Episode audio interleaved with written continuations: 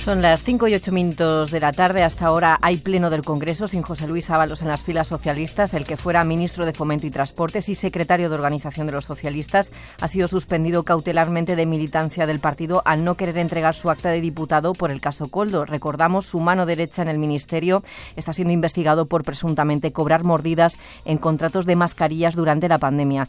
Ábalos ha comparecido en la sala de prensa del Congreso. En algún momento se le ha visto emocionado y también ha defendido que se mantiene como diputado para defender su honorabilidad, aunque reconoce que ha sido una de las decisiones más duras de su vida, la de estar fuera de las filas socialistas. Vamos a analizar todas las claves de, esta situación con Juan Rodríguez Teruel, es profesor de Ciencias Políticas de la Universidad de Valencia. Muy buenas tardes. Hola, buenas tardes. En su comparecencia, José Luis Ábalos ha justificado su marcha al grupo mixto de esta manera. Si yo renunciara, y más en este momento, una semana después, se interpretaría como un signo de culpabilidad que no asumo. Y solo provocaría mi estigmatización, no ya política, sino personal. Eh, señor Rodríguez, ¿qué le parece la argumentación de Ábalos? Pues eh, lo cierto es que creo que es bastante clara en cuanto a la motivación que sigue detrás de su movimiento. él nos expone que él no se cree culpable. Esto iremos, lo iremos viendo, pero en cualquier caso deja claro que si él aceptara ahora el paso atrás que le pide su partido, pues eh, sería en cierto modo una asunción de culpa, si no por su parte, al menos por una parte del electorado que está viendo la, sucesión de hechos durante estos días.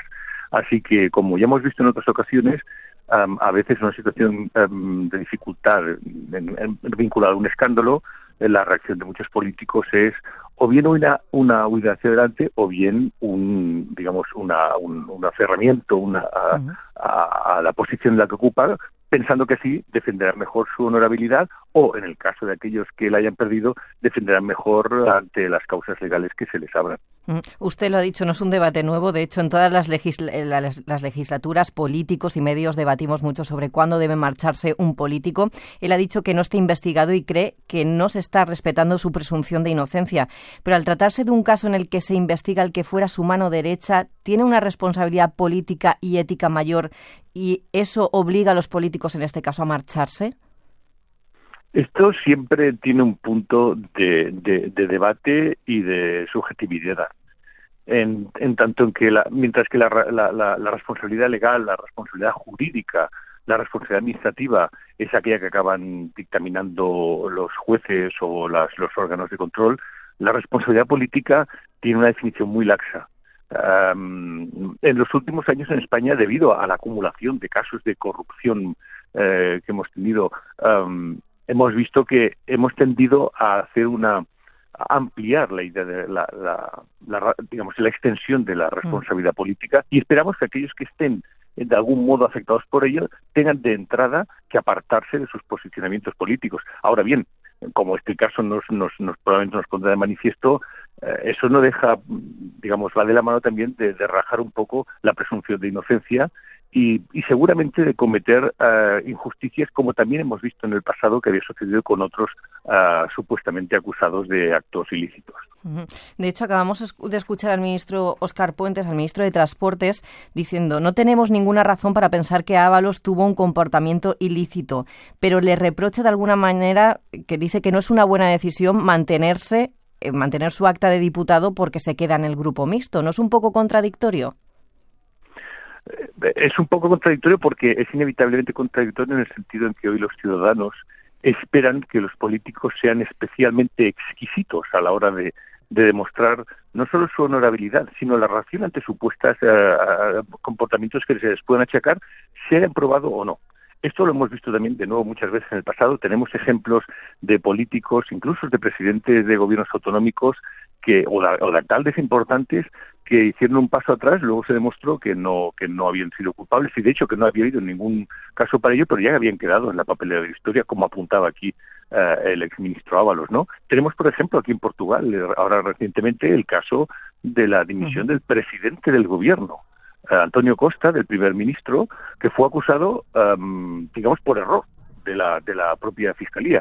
Y esto digamos, ha, metido a, Portugal en una situación política inédita y no hay marcha atrás. Es el problema con la que se encuentran aquellos políticos que se ven afectados de situaciones así. La restitución. Para algunos, claro, ¿no? Es decir, no, no es posible restituir políticamente a, la situación política en la que alguien se encontraba en el caso en el que finalmente no se pueda demostrar que ha habido esa situación, que todavía no estamos ahí, ¿no?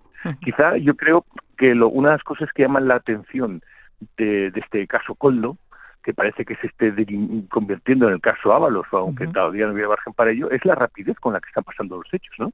No hace ni una, pero apenas hace una semana que esto eh, em, empieza a emerger, ya lleva más tiempo y, sin duda habría habido resonancias en ámbitos políticos, pero en apenas una semana hemos visto ver algo que ya hemos visto en, en, otros momentos, digamos, recientes, en el caso del PSOE, que se toman decisiones ah, de, exigencia de responsabilidad o de honorabilidad muy rápidamente. Con lo cual, a veces esto puede, puede atajar el, el conflicto político pero en otras ocasiones a lo mejor lo que puede hacer es que se avance en etapas más rápidamente. Mm, de hecho, no sé si esta situación puede afectar a la estabilidad del Gobierno, porque esta, en esta corta legislatura que llevamos ya hemos visto lo complicado que son las negociaciones con cinco diputados de Podemos en el grupo mixto y ahora con Ábalos también.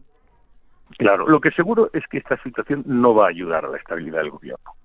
Em, y, en, una, en un contexto en el cual al Gobierno se le acumulan elementos de desgaste y problemas, pues esto suma más.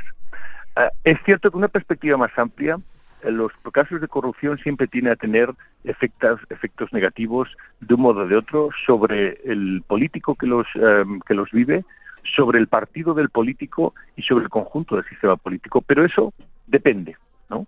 Depende, de, para empezar, de los votantes. No todos los votantes están viendo seguramente igual el caso de Ábalos los votantes del Partido Popular, los votantes de Vox, los votantes de la oposición, seguramente que lo único que hace este caso es confirmar de sus sospechas de, que estamos ante un gobierno ilegítimo, un gobierno hecho por gente, digamos, de la que estas cosas pueden pasar, mientras que entre los votantes de los partidos que apoyan al gobierno y seguramente muchos votantes socialistas tenderán a pensar que, em, que realmente quizá esto es una exageración o que esto responde a una campaña de la oposición de desprestigio como el gobierno, como otras que hemos visto, ¿no? Y de hecho, lo que los votantes perciban, su, su, identidad de partido y lo que ellos perciban que está pasando realmente aquí, si realmente eh, Ábalos era es un, era la persona que tenía que controlar a, a, este coldo, no a este eh, alto cargo, o en cambio que es una víctima ¿no?